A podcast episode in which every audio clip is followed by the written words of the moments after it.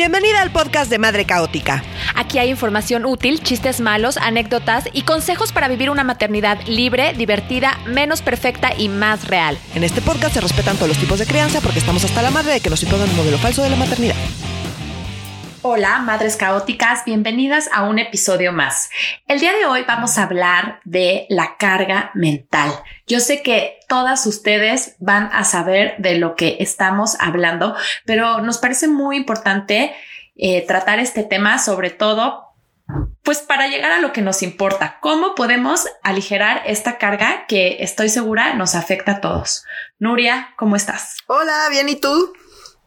Muy bien, todo, todo no está bajo control hoy. Estoy volviéndome loca. He tenido la peor mañana de mi vida, pero aquí estamos de pie echándole ganas y feliz de grabar un episodio más. Bueno, si ya pasaste la peor mañana de tu vida, pues ya estás hecha, güey. Ya nunca vas a tener una mañana. Sí, ya. La de hoy. nada puede salir peor, nada. nada puede salir peor. Así que es, una buena manera, es una buena manera de verlo. Este, espero que el día de todas las que nos están escuchando vaya mejor y si no, pues ya chingue eso, nada puede salir peor, así que a tomar la vida con buena actitud, mamás, no hay de otra. Exacto. Oigan, el tema de hoy, la carga mental. Como siempre, yo quisiera empezar pues definiendo, ¿no? ¿Qué es la carga mental para que podamos hablar de esto y estemos todas en el mismo canal? Y como Nuria es la reina de las definiciones, le vamos a ceder la palabra. Nuria, ¿qué es la carga mental? Ok. ¿Qué es pues esta cosa tan horrible? Esta cosa tan horrible de la carga mental es algo de lo que es muy importante hablar, o sea, quiero empezar como diciendo eso, porque es de las cosas que si no las tenemos súper conscientes, sentimos que estamos repartiendo el trabajo igual y sentimos que, uh, uh, la igualdad viene a nosotras y la realidad es que no. Entonces, si no tenemos esto súper claro, es muy fácil irnos con la finta de que, ay, pues nos estamos repartiendo las tareas y todo bien, a pesar de que nos seguimos sintiendo incómodas y seguimos sintiendo que nos seguimos sintiendo abrumadas. Entonces, bueno, ¿Qué es la carga mental? La carga mental en realidad está compuesta por dos partes. La primera es em, la cognitiva, que es decir, pensar en todas las cosas que hay que hacer, en todas las responsabilidades, en toda la organización de cosas que tenemos que hacer, en las compras, ¿sabes? O sea, esos post-its mentales que tenemos, es, esa es una parte de la carga mental, ¿no? O sea, tienes que tener consideración de un montón de cosas que no se ven, que están en tu cabeza, pero que te ocupan tiempo, te ocupan esfuerzo y te quitan tiempo y esfuerzo para otro tipo de actividades, ¿no? Esa es la primera. Y la segunda es la parte emocional es la carga emocional. Entonces es, pues, mantener las emociones de la familia, pues, más o menos en orden, las preocupar tuyas. las tuyas, las de tus crías, preocuparte por cómo le va a tus crías en la, en la escuela y si regresan de la escuela y las ves medio raras, ¿qué onda? O si, ¿sabes? O sea, como estarte preocupando por eso y estar al pendiente de todo eso, esa parte, pues, es la carga emocional. La intersección de estas dos es lo que le llamamos carga mental. Entonces quiere decir que, o sea, toda la parte de preparar, organizar, anticipar, tanto las acciones concretas como lo que se va a venir, como lo que ya pasó y cómo va eso, tanto de actividades cotidianas como de la parte emocional de toda la familia. Entonces, esto es muchísimo trabajo. Un buen ejemplo no sé si a ti, yo sé que sí, pero bueno, eh, más bien es una pregunta para las madres que nos escuchan. ¿Les ha tocado coordinar alguna vez un equipo de trabajo? Normalmente cuando tu chamba es coordinar un equipo de trabajo, tú no haces mucho trabajo, más bien solo te dedicas a coordinar y eso consume todo tu día. Exactamente, que es como esta visión más estratégica, ¿no? Y, me gusta que lo lleves al ámbito laboral porque creo que lo ilustra perfecto. O sea, cuando tú piensas en una empresa, y, en la organización de una empresa hay personas que se dedican a planear, a organizar y a este trabajo estratégico. Y esas personas no operan, no se ponen a, hacer las cosas que se tienen que hacer de manera operativa porque ya es suficiente como toda esta labor de planeación que tienen que hacer. Y, y, y nosotras hacemos las dos cosas y hacemos las dos cosas y es cuando todo se empieza a salir de control. Exacto, porque te quedas sin tiempo. O sea, si en un trabajo la persona que coordina no se espera que haga y coordinar ya es suficiente trabajo, imagínate que tienes que llegar a hacer todas las actividades que tengas que hacer en tu vida más allá de tu familia y luego además tienes que hacer toda la parte de coordinación y toda la parte operativa, pues evidentemente te vuelves loca. Tan es así que la evidencia indica que en términos generales en las relaciones eh, heterosexuales, los hombres de una familia están mucho más contentos con la, con la vida familiar y con la crianza que las mujeres porque pues tienen mucha menos chamba. Y el problema es que pues la carga mental, como todo pasa dentro de tu cabeza, no se ve y es súper difícil de medir. Exactamente. Y sí es un hecho que la carga mental afecta más a las mujeres que a los hombres, ¿no? Por todo lo que ya hemos platicado muchas veces de, de la estructura y el sistema en el que vivimos. Sí, quisiera un poco explicar a qué nos referimos con la estructura y el sistema, porque siento que cada vez que lo mencionamos así es, ¿a qué te refieres con eso? Entonces, ¿a qué nos referimos con eso? Es a todas las reglas que hay asociadas a los roles, ¿no? Entonces, eh, pues se espera que sea la mamá la encargada de todas estas actividades. Tan se espera que es común que llegas a la escuela y a la que le mandan el correo es a ti, no es al papá. O cuando tu hijo se enferma y se siente mal, a quien le llaman primero es a la mamá y no al papá. Cuando te hablan del pediatra, eh, a, quien, a quien se dirigen siempre es a la mamá. Cuando te hablan de la escuela, a quien se dirigen siempre es a la mamá. Si estás en un lugar público y hay algo relacionado con tus crías, a quien van a buscar es a la mamá. ¿Por qué? Porque se espera que la mamá sea la encargada de eso. Entonces, pues la mamá se termina cargo de lo que el mundo entero le dice que se tiene que hacer cargo. Y el mundo entero es literalmente el mundo entero. Tus vecinas, la gente de la escuela, eh, la gente de espacios públicos que ni te conocen ni sabe cómo opera tu familia, asume que es la mamá la encargada de hacer todas estas cosas. Entonces lo que termina pasando es que la mamá, de hecho, pues se termina haciendo cargo de estas cosas, le guste o no, porque siente que así es. Y pues nada más replica lo que ve a su alrededor. Entonces, pues es súper complicado de ver porque lo tenemos súper normalizado, porque eso es lo que se espera de ti y si lo haces distinto, hay un em, castigo social, se le llama, ¿no? Eh, es una parte más teórica donde no me quiero meter, pero hay un castigo social si haces las cosas distintas. Claro, hay un castigo social y también hay una, una parte de culpa de cuando no lo logras hacer, pues también te sientes mal contigo misma porque hay un castigo social. O sea, parte del castigo social es que pues te, está, te está castigando la sociedad y parte de ese castigo se, se ve reflejado en ti, en las culpas, ¿no? sientes culpa porque sientes que estás haciendo las cosas mal. ¿Por qué? Porque el mundo entero a tu alrededor te está diciendo que estás haciendo las cosas mal. Y pues esa es justamente la parte que habría que cambiar y que es muy difícil de cambiar porque muchos de los elementos que están ahí, uno, los tenemos normalizados y dos, son invisibles. Entonces es muy difícil medir, identificar algo que es invisible, que tenemos tan, pero tan, tan, tan normalizado. Porque esas tareas no se ven. Es, como la carga mental es invisible, no se ve cuando la haces, pero sí se ve cuando no la haces. ¿Me entiendes? Porque si tú dejas de hacer todas estas labores de planeación, todo se convierte en un caos. O sea, todo se desmorona y se cae y es un desastre. Pero si la haces, implica mucho trabajo y no se ve. Entonces, es como invisible eh, cuando, la, cuando la haces, pero cuando no la haces, es muy visible que no la hiciste. Exacto. Entonces, aquí quisiera hablar como de las etapas. Eh, que implica toda esta planeación de la que estamos hablando em, y en cuáles participan normalmente los papás y en cuáles no. Entonces, la primera es anticipar las necesidades anticipar, ojo, antes de que suceda, ¿no? Entonces tú ya sabes que, eh, pues mañana es un día de escuela y eso quiere decir que, pues hay que preparar una serie de cosas y que tiene que estar lista y que la ropa no sé qué y que la lonchera y que la no sé, no, o sea, anticipar lo que se viene. O ya sabes que otro otro ejemplo clarísimo, vas a tener una fiesta infantil, entonces no es nada más ir a la fiesta infantil, o sea, tienes que preparar que tienes que comprar un regalo, como son ese tipo de cosas que tienes que tomar en cuenta para que una acción suceda y están ahí y se tienen que hacer, ¿no? Entonces, esa es la primera parte, anticipar. Entonces, tienes, y para anticipar necesitas todo el tiempo estar pendiente de todo lo que hay que estar anticipando, porque literalmente todavía no sucede. Te tienes que adelantar para que las cosas medio salgan, te tienes que adelantar a lo que va a suceder, a cómo va a reaccionar, a qué se va a necesitar, todo eso antes, antes de que suceda. Después, ya que estás anticipando, pues tienes que identificar las opciones, que es la segunda parte. Tú dices, ok, necesito ir a comprar un regalo, pues tengo la opción de ir a comprar un libro, puedo comprar un juguete, puedo pues, hacer una tarjeta, no va a haber regalo, no sé. Entonces, pones, primero te tienes que dar a la tarea de identificar para cada necesidad, pues una serie de opciones, ¿no? Eso también, mental, normalmente no es algo que comuniques, ¿no?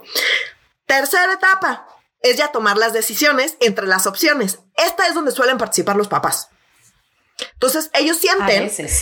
No, no, es que a ver, la mayor parte de los papás hoy en día, siglo XXI, eh, auténticamente quieren eh, participar más en las labores de la crianza, ¿no? En parte, o sea, enfoquémonos en crianza. Eh, entonces, sí, toman, si toman partido en esta parte de tomar decisiones, pues sienten que en efecto están participando en la crianza. Y sí, pero el problema es que de todas las cosas que hay que hacer mentalmente para poder llevarlo a cabo, solo participan en esta parte, ya que yo ya anticipé las necesidades, ya que yo ya identifiqué las opciones y ya que eh, ya te prevengo con todas las opciones presentadas, pues tú nada más tienes que entre esas opciones ayudarme a decidir. Pero es eso, ayudarme a decidir, no es que realmente, eh, eh, o sea, suelan hacer todo lo previo. Y una vez que se toma la decisión, tienes que, la cuarta etapa, digamos, sería monitorear resultados. ¿no? O sea, pues, hay que ver que de hecho se hagan las cosas, qué sucedió, si salió mal tomar nota, y eso, y luego vuelve a empezar el ciclo de eso y es la información que requieres para otra vez anticipar necesidades y vuelve a empezar este ciclo. Entonces, este ciclo que implica muchísimo esfuerzo mental, pues de todas las etapas, la más rápida es la de tomar la decisión. Y ahí es donde, esa es la que suelen participar los papás. Sí, pero yo quiero que se den cuenta en todo lo que se tiene que hacer en este ciclo del que está hablando Nuria para realizar una acción, una, o sea, para cada acción que ustedes realizan, tienen que pasar por todo este proceso. Y luego imagínense cuántas de estas acciones realizan durante el día. Cientos, muchísimas, o sea, es muchísimo y tienen que hacer este proceso y pasar por este ciclo de anticipar, identificar opciones, decidir, ejecutar y monitorear. O sea, yo creo que pondría ejecutar entre decidir y monitorear para cada una de las acciones. Pero es que ejecutar no es mental, ejecutar sí se ve. Sí, ejecutar sí se ve, es cierto, es cierto. Ejecutar se hace y luego todavía tienes que hacer la, la, la, la, parte mental de monitorear. Exacto. Pero es muchísimo, o sea, es muchísimo. Y yo a veces termino el día y estoy muy cansada y estoy agotada y estoy abrumada y a veces digo, pero ¿por qué? O sea, nada más hice lo que tenía que hacer durante todo el día. Pero cuando empiezo a pensar en todas las cosas que tuvieron que suceder en mi mente para que yo pudiera sobrevivir un día, es cuando digo, no, pues sí, o sea, está cabrón está cabrón, cabrón, cabrón. Y, y justamente porque es invisible y porque no se ve, o sea, sí siento que no imposible, pero es más difícil de delegar, ¿no? Es mucho más difícil de poder delegar estas tareas que no se ven. Exacto, y de hecho ese es uno de los problemas, ¿no? Que pensar en delegar implica que es tu responsabilidad que le estás delegando. Y, y esa es parte del problema, que asumes, ¿no? Asumimos, pues, que es nuestra responsabilidad. Entonces, lo que se acaba el papá es algo que tú le estás delegando. Si lo pensamos así, vamos a seguir metidas en estos problemas. Porque en realidad no tendrás por qué delegar nada. En realidad no tendrías tú por qué tener la carga mental de un montón de estas cosas. Debería ser una, la carga, toda la carga debería repartirse. De hecho, hay evidencia y, de por qué nos convendría repartir mejor la carga mental y no nada más ejecutar, no nada más tomar acciones, la carga mental completa. Uno, porque hay evidencia de que hay más sexo si eh, toda la carga está mejor repartida. No, repartan carga, mamá. Escuchen esta evidencia. Si reparten la carga mental, hay más sexo.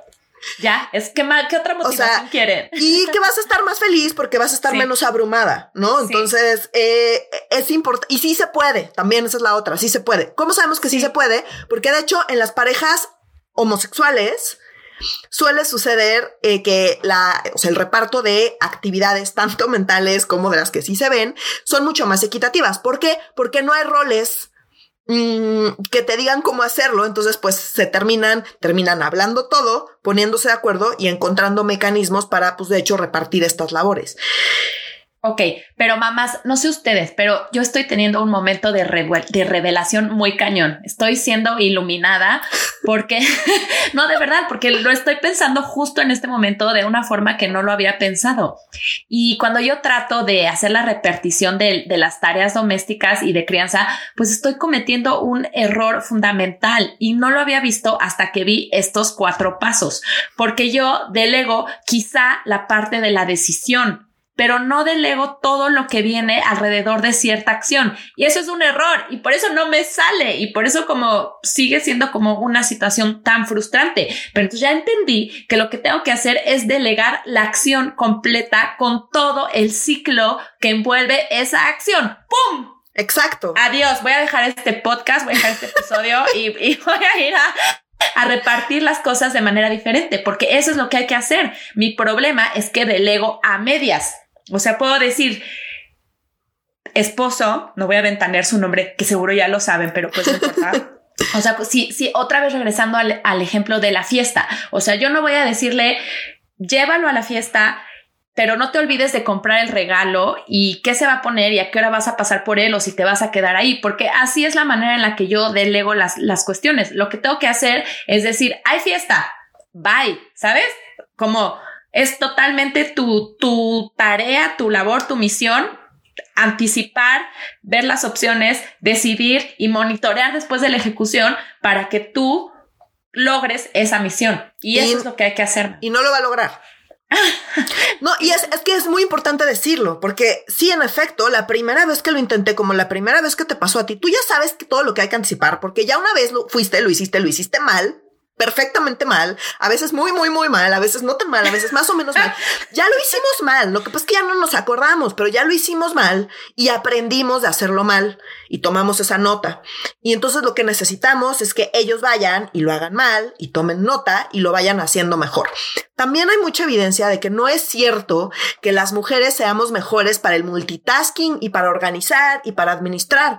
Lo que pasa es que pues como nos, en, nos están enjaretando todas esas tareas, pues vamos aprendiendo y lo vamos haciendo mejor. Que es nuestro argumento de siempre, ¿no? Sí. Cuando hablamos también de esta parte del instinto maternal o de que las mujeres cuidamos mejor o peor que los hombres, no, la verdad es que lo practicamos más y como lo practicamos más, lo hacemos y ya la práctica hacia el maestro. Si el hombre lo practicara más, sería igual de bueno. Exacto. Y yo lo veo en mi casa porque, pues, justamente nosotros acá, pues, nos organizamos distinto, ¿no? Entonces, pues, hay cosas casi todo tiene que ver con los horarios, ¿no? Entonces hay cosas que me tocan a mí y todo lo que tiene que ver en el horario matutino me toca a mí. Entonces, pues yo tengo que encargarme de que se levante a tiempo, de que esté la ropa lista y de que esté el lunch. Pero todas las cosas de la tarde, yo no es algo por lo que ni siquiera no sé ni hacerlo y no es algo por lo que yo me preocupe, por ejemplo. Entonces, claro, cuando me toca hacerlo a mí, me doy cuenta que hay un montón de cosas que no consideré. Voy a poner un ejemplo. Eh, a mí no me toca la parte nocturna. Entonces el otro día eh, el papá de mi hija estaba de viaje y me tocó a mí pues hacer, hacerme cargo de todo el día. Entonces a la hora de la noche pues llegó la hora del cuento de la noche y yo empecé a contarle un cuento y ella estaba muy despierta y de repente me empieza a decir, mamá, ya no te, o sea, me quedé callada a ver si ya se había dormido y me dice, mamá, ya no te escucho. Entonces, y pues yo pues regreso al cuento y un cuento infinito, fue una cosa horrible hasta que se durmió, pero estuve horas. Y entonces le conté, le, le conté a mi esposo, le dije, oye, me pasó esto, fue horrible. Y se ríe y me dice, no, tienes que acabar el cuento y decirle, ya se acabó el cuento, es hora de dormir. Y yo, como eso se puede. Y me dice, pues sí, así le hago yo, si no te va a tener ahí siglos. Y yo, como yo no sabía, y me dijo, sí, bueno, a mí ya después de que me la aplicó varias veces, pues ya, o sea, ya ella ya sabe que se acaba el cuento y pues ya es hora de dormir. Y yo, pues a mí no me informé, me dijo, pues no, no te va a informar. Pero claro, como yo nunca había tenido la necesidad de hacer eso, lo hice de manera perfectamente ineficiente. Ya me salió mal, afortunadamente él ya le encontró el modo, entonces ya me dijo, la próxima vez que lo haga, lo voy a hacer mejor. Y él ya, ya, lo hizo mal, ya aprendió a hacerlo y ya lo hace mejor que yo. Entonces, pero pues se tiene él que hacer cargo de eso. Y eso implica que sí salgan mal las cosas. Y aquí es muy importante decirlo porque sí siento que parte de esta carga eh, de, de estructural, ¿no? De esto que decíamos de, de cómo el sistema y las estructuras pues nos llevan ahí, es que nos castigan mucho cuando las cosas salen mal porque las cosas son nuestra responsabilidad según el mundo. Entonces, si tú dejas que el papá que nunca ha hecho la actividad que sea, la haga, y cuando la haga y le salga mal porque no tiene práctica, la culpa es tuya. Entonces sí hay una presión muy fuerte por no dejarlo hacer nada, porque cuando lo haga, como no lo sabe hacer, lo va a hacer mal, y como lo va a hacer mal, la culpa va a ser tuya, y te entra la culpa que, que te pones tú solita y la culpa que te pone el mundo también. ¿No? Y, y, o sea, porque te van a, te van a echar la culpa a ti. Entonces, la culpa externa y la culpa interna. Entonces, tenemos que estar conscientes de que eso va a pasar. Pero si no somos capaces de aguantar ahí, si no podemos aguantar ahí, pues va a ser muy difícil que logremos superar esta parte porque va a ser un círculo vicioso de no, no, no, mejor lo hago yo porque a ti te va a salir mal.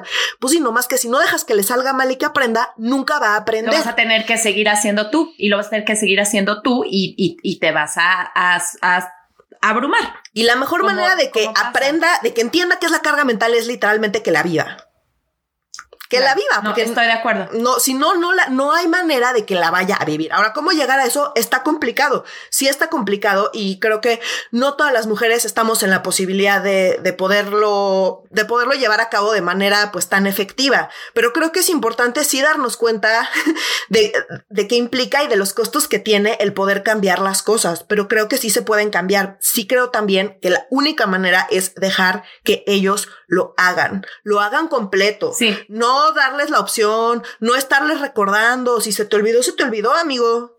Y pues es tu culpa porque se, te olvidó a ti. Estoy súper de acuerdo. De verdad, esa, esa ha sido mi mayor iluminación de esta conversación que estamos teniendo. y, y no te rías, Nuria, es en serio. Y creo que es, es muy importante. O sea, creo que el primer paso es estar conscientes que traemos una carga mental y que nos vamos a sentir mucho mejor si la compartimos, ¿no? No digo que saque primero, pero que sí la comparto. Y luego les quiero contar algo, mamás. Antes de empezar este episodio, Nuria y yo planeamos e investigamos. No creen que nos venimos aquí a hablar al chile. No, o sea, lo planeamos.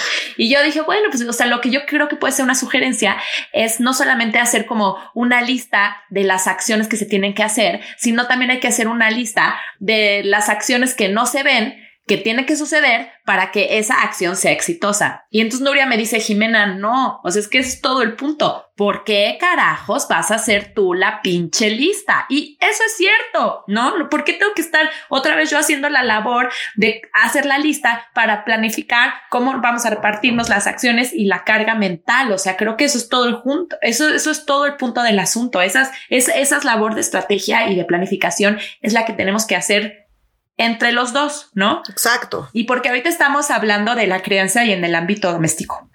O sea, no estamos hablando de estas cargas mentales en la oficina y esas cosas. Estamos hablando del ámbito doméstico y, y con quien lo tienes que ver es con tu pareja. Punto. ¿No? ¿Y por qué no? Con tus hijos. Y aquí pongo el ejemplo de la tarea.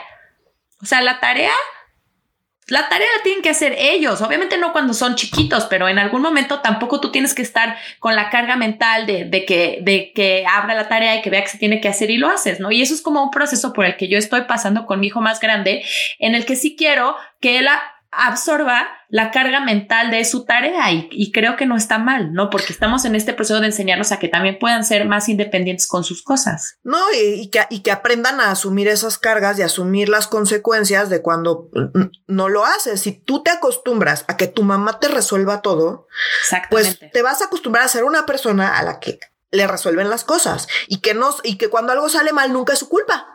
Porque pues si yo no me responsabilizo de lo que tengo que hacer, pues nunca, si las cosas salen mal, nunca van a ser mi culpa. Y de verdad, ese no es el tipo de personas que queremos dejar en este mundo. Al menos no yo. Claro, no, no, no. Y yo tampoco, y yo tampoco. Y creo, o sea, que también no tenemos nosotros que estar por el mundo resolviéndole la vida a todo el mundo, ¿no? Y o sea, no me lo lleven al extremo. Claro que hay que mantener vivos a nuestros críos y hay que darles de comer y, o sea, no, no, no, no me, no me entiendan mal. Pero sí es cierto que, que hay que enseñarles que también la carga mental de sus cosas no, no, no es nuestra, ¿no? Y eso yo lo traigo muy fresco porque es algo que estoy pasando ahorita, sobre todo con la tarea, pero que me parece muy importante y me parece una herramienta muy grande en su vida y en su desarrollo que, que pueda hacerse responsable de, de sus propias cargas mentales para que las acciones sucedan como él quiere o como tiene que entregar la tarea, maldita sea. O sea, ¿sabes? Pero por ahí va la cosa. Exacto. Y si no la entrega, pues no la entregó y que asuma las consecuencias de que no se entregó. Te van a decir, ay, es que su mamá no le da seguimiento. Bueno, pues no. Tengo otras cosas que hacer, no es mi tarea. ¿Es mi tarea? No, no es mi tarea, su tarea. Y pues quien la tiene que hacer es pues la cría, no, no tú.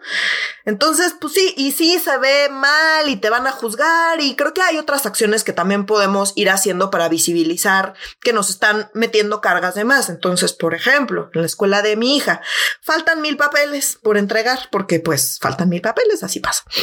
Em, como la curpia así. No, la CURP es de las pocas que sí está. ya sabes, el, el, estudio de visual y el estudio de no sé, ya sabes, o sea, las cosas que te piden y que pues ahora en pandemia, como ya todo es eh, virtual, pues en fin, faltan cosas. Entonces me mandan a mí un correo con las, el listado gigante de cosas que faltan. Entonces, eh, le escribo a mi esposo y le digo, oye, ¿viste el correo? Hay que, hay que ver qué onda.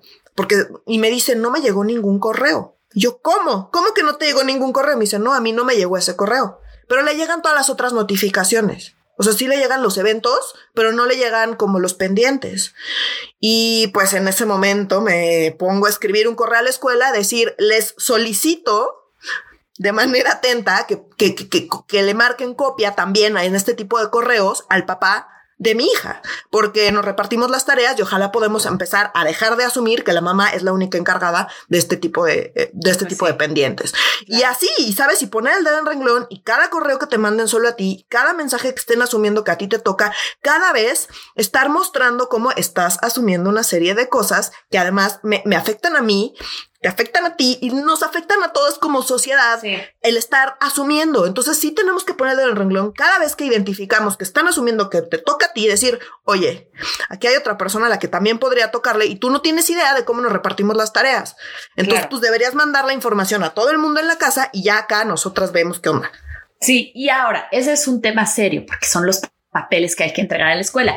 Pero yo voy a poner otro ejemplo. Y no, no va a pasar nada si no tienes, ¿sabes? La, la, última. bueno, pero bueno, es algo serio. O sea, yo voy a poner ahorita otro ejemplo, el cual me puse yo muy loca y, y como que mi esposo también dijo, hey, Jimena, relájate, ¿no? Y lo que pasó es que hay una fiesta de Halloween en la escuela y en la fiesta de Halloween tienen la opción de inscribirse al concurso de calabazas y al concurso de disfraces, ¿no? Y, entonces mi esposo en su cabeza dijo, igual y es buena idea y es algo divertido para los niños que, que, mi, que se metan a consulta de disfraces. Entonces, en vez de hacer él todo el trámite y pensar en qué se van a disfrazar y en inscribirlos al disfraz, me manda un mensaje y me dice, Jimena, igual estaría bien que los niños se inscribieran en el concurso de disfraces y calabazas. Y me puse como loca y contesté un mensaje.